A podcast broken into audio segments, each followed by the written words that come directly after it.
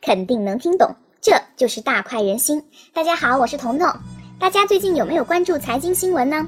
周鸿祎的三六零要回归 A 股了，这件事彤彤觉得非常值得扒一扒。我切，明明是你自己喜欢扒。我扒周鸿祎和扒贾跃亭可不一样啊。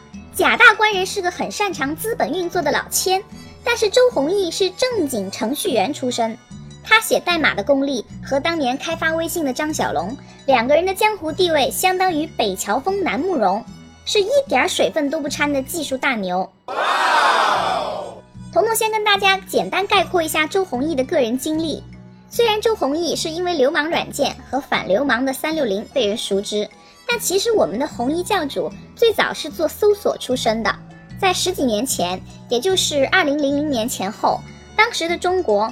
互联网才刚刚起步，周鸿祎做了一个中文网址的搜索引擎，就是后来被骂的臭大街的三七二一。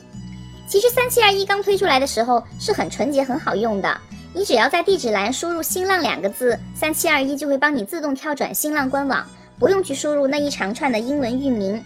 其实从人性化和本土化的角度来说，周鸿祎的这个产品设计是很出色的。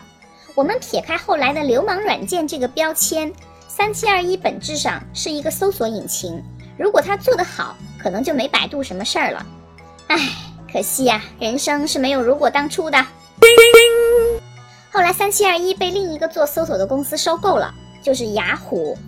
雅虎的创始人杨致远也是互联网的大神级人物，以后有机会彤彤会在节目里专门讲他，今天不展开。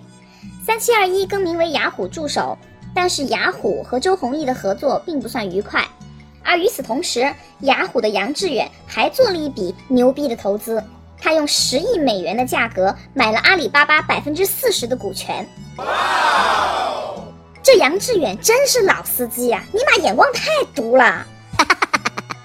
阿里和雅虎成了一家人以后，在零五年，周鸿祎从雅虎离职，创办奇虎，并且带走了一批雅虎的老员工。那个时候，我干爹马云也是很重视搜索的。这样就免不了要和教主撕逼喽。这里彤彤插一句题外话啊，互联网大佬好像都有小动物情节。从雅虎开始，什么奇虎、搜狐、搜狗、途牛、猎豹、天猫，包括腾讯，形象也是个企鹅。哎，你们这些互联网大佬怎么都这么爱小动物啊？是不是顿顿都得有啊？说回周鸿祎。其实他创办奇虎还是想要继续做搜索的。三六零安全卫士这个板块是当时一路追随他的得力干将傅盛在做，周鸿祎自己主抓搜索。不过教主心心念念要跟百度一较高下的搜索一直不算理想，反而是三六零安全卫士做起来了。可以说三六零得了传统杀毒软件的命。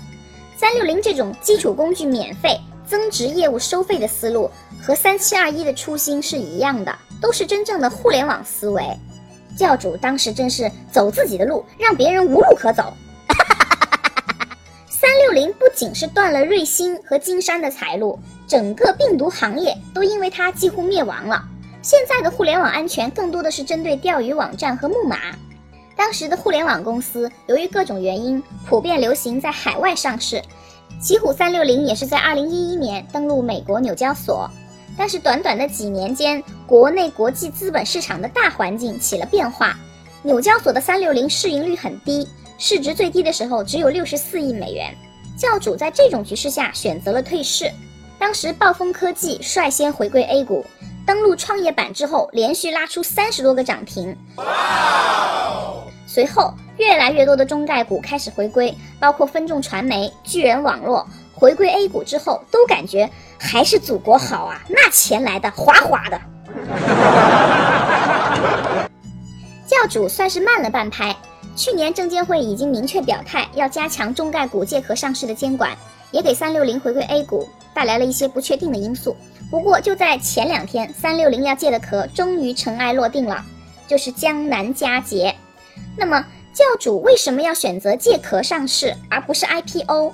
为了借壳，三六零要付出什么样的代价？要承担什么样的风险？明晚同一时间，彤彤将继续深扒三六零的借壳上市。好了，今天就说到这儿吧。